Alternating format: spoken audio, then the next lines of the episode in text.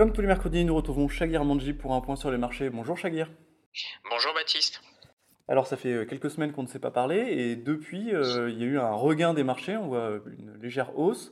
Comment est-ce que vous expliquez ce, rebond?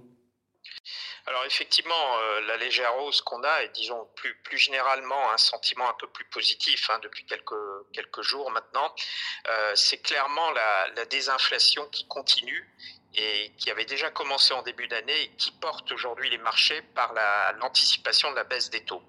On a vu hier la forte baisse des taux à 10 ans US. On a passé de 4,65 à 4,45, quasiment 20 points de base en une séance. Donc clairement, c'est la baisse des taux. Dans un premier temps, la baisse des taux longs probablement d'ici à la fin de l'année. Mhm. Et puis dans un deuxième temps, évidemment, c'est l'anticipation de la baisse des taux directeurs de la Fed en 2024, probablement euh, quelque part en mai-juin 2024 pour les premières baisses de taux. On voit que la préoccupation autour des taux vraiment écrase les autres problématiques de, de ralentissement et même les inquiétudes géopolitiques. C'est vraiment le driver euh, principal. Oui, tout à fait. Euh, et c'est un peu comme d'habitude. Hein. Euh, l'effet taux est toujours très puissant. Bien entendu, il va y avoir des publications plus difficiles sur les prochains trimestres avec le ralentissement économique, voire une récession proche de zéro, mais quand même une récession. Donc sur les deux, trois prochains trimestres, il faudra s'attendre à des publications probablement un peu plus difficiles.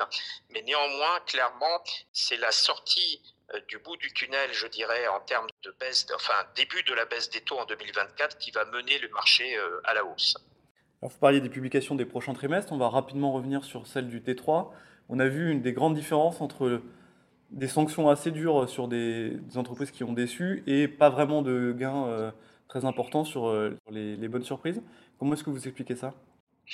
Alors je pense que c'est par le fait que jusque, jusque là, euh, si vous voulez, le premier et le deuxième trimestre, on n'avait pas eu de mauvaises publications de résultats et on avait probablement été un peu peu optimiste, je dirais, sur le T3. Mhm. Et, et, les surprises, effectivement, ont été sanctionnées parce qu'on était, à mon avis, un peu trop optimiste en termes de consensus.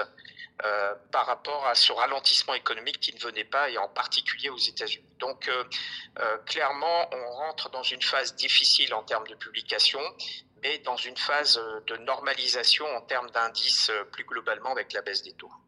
Alors, est-ce que vous pensez que cette situation où le sentiment est un petit peu plus positif pourrait faire revenir les acteurs sur le marché, avoir des flux rentrants? Alors je pense qu'il faudra peut-être attendre un peu, il faudra attendre effectivement ces, euh, publications de résultats.